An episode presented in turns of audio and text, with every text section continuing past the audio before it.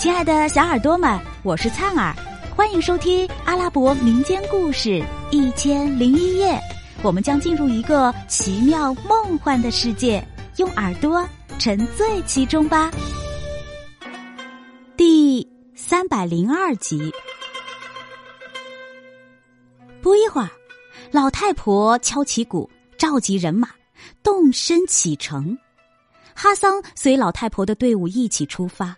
一路都陷入沉思，觉得路途迢迢，不知将要发生什么变故，提心吊胆。幸亏老太婆好言宽慰他，为他打气。他们风雨兼程，一直来到飞禽聚居的第一岛，果真听到混乱的嘈杂声。哈桑以为是天塌下来了，顿时吓得六神无主，神志迷离，耳聋眼花，以为末日将至。后来想起老太婆说过的话，才稍稍的定下心来，心里思忖道：“这第一岛都这么恐怖，往后走更不知如何呢。”老太婆蛇娃西看见哈桑失魂落魄的样子。禁不住哈哈大笑，说：“哈哈，孩子，刚到第一岛你就吓成这样，到其他地方你该怎么办呢？”哈桑虔诚的祈祷，求安拉保佑，帮助他顺利度过难关。于是跟着他们继续前行。刚过飞禽聚居地，又来到走兽出没的地方。一路担惊受怕，鬼神世界里的环境更恐怖。哈桑吓得半死，后悔当初随他们冒险而来。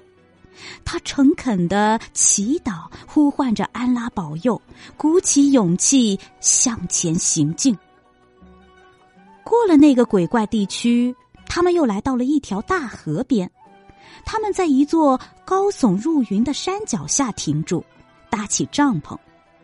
老太婆特意为他预备了一把镶满珠宝玉石的云石交椅，让他坐着歇息，并命令队伍从他面前走过，让他检阅审视一番，之后围绕着他安营扎寨，热闹非凡的饱餐一顿。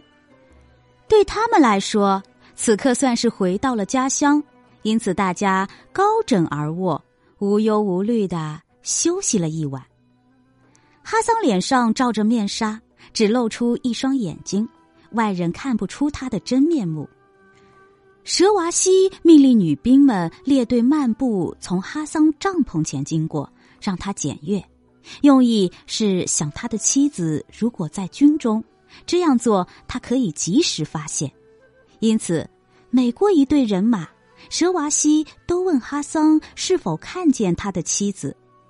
而哈桑却没有发现。最后，在队伍的末尾，姗姗出现一个姑娘，被十个女伴和三十个女仆簇拥着，在人群中婀娜多姿的走过来。哈桑一见，心跳加剧，说道：“她这样庄重矜持，跟我在云山神宫中见过的那位长公主完全一样。那她就是你的妻子了。”蛇娃西问：“不，以我的生命起誓，老人家，她不是我的妻子。我身边的这些女子中，没有谁能与我妻子媲美。这样，你把她的长相、特征都告诉我，让我心里有数。我是女兵的首领，瓦格岛中的姑娘没有我不认识的。你说说看。”看我认不认识她，也好设法找她。亲爱的小耳朵们，这集故事先讲到这儿啦，我们下集再见。